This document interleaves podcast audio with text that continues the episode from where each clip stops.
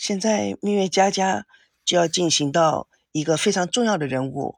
这个重要的人物是叫吴金妹，台湾本地人。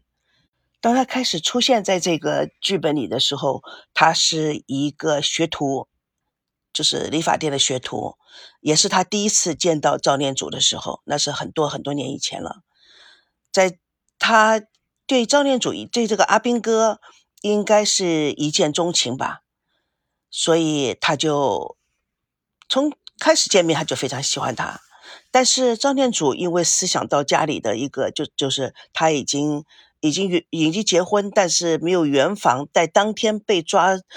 盯到了台湾的这个情况，所以他对这个吴金妹一点没有感情，因为他所有的情和所有的爱，他都在吴金妹这就都是在这个呃田心雨这个人身上。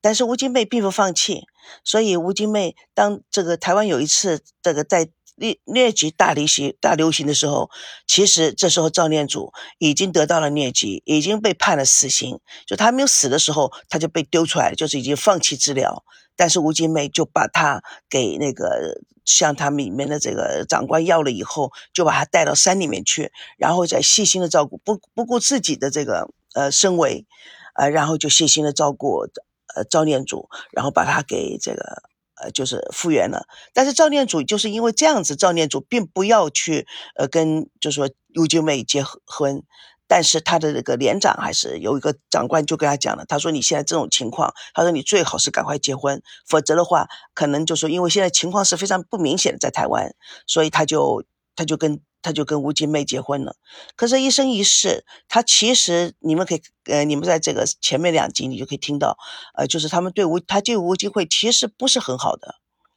但是吴金妹对他总是很好的，为了他生下了一个儿子，叫做呃赵腾龙，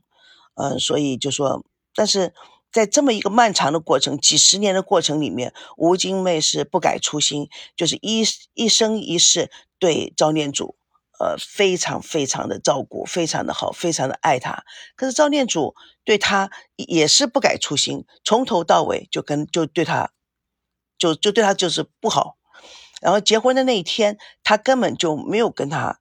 这个就是在就是圆房，他就一个人跑走了，就是他跑到了这个院子里，他对这个 不是对那一轮一轮明月非常的痛苦，因为他认为他背叛了田心月。所以在这种非常复杂的人性的这个这个这个角，就是人性的这种矛盾里面，他们两个人过了一生一世。所以，这样一个优秀的一个中华民族的那个女人，呃，很代表一种中一种中华民族女人的一种精神。呃，我非常喜欢这个角色，也非常佩服这个角色。到最后的时候，嗯。这个教练组居然跟他说的，他说你，他说我，就说我将来死了以后，他说，他说我欠你，他说我欠你一辈子。他教练组心里知道的，他说我欠你一辈子，但是我死了以后，他说我这个情也不能还给你，因为还欠了另外一个人。他说我第一个，我死了以后再有来生来世的话，他说我会把我这个爱，我会还给另外一个人。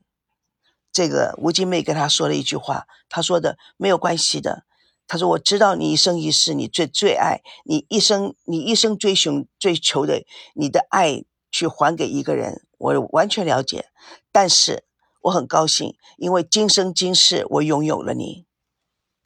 所以从另外一个角度讲，他们两个之间到底谁败给了谁？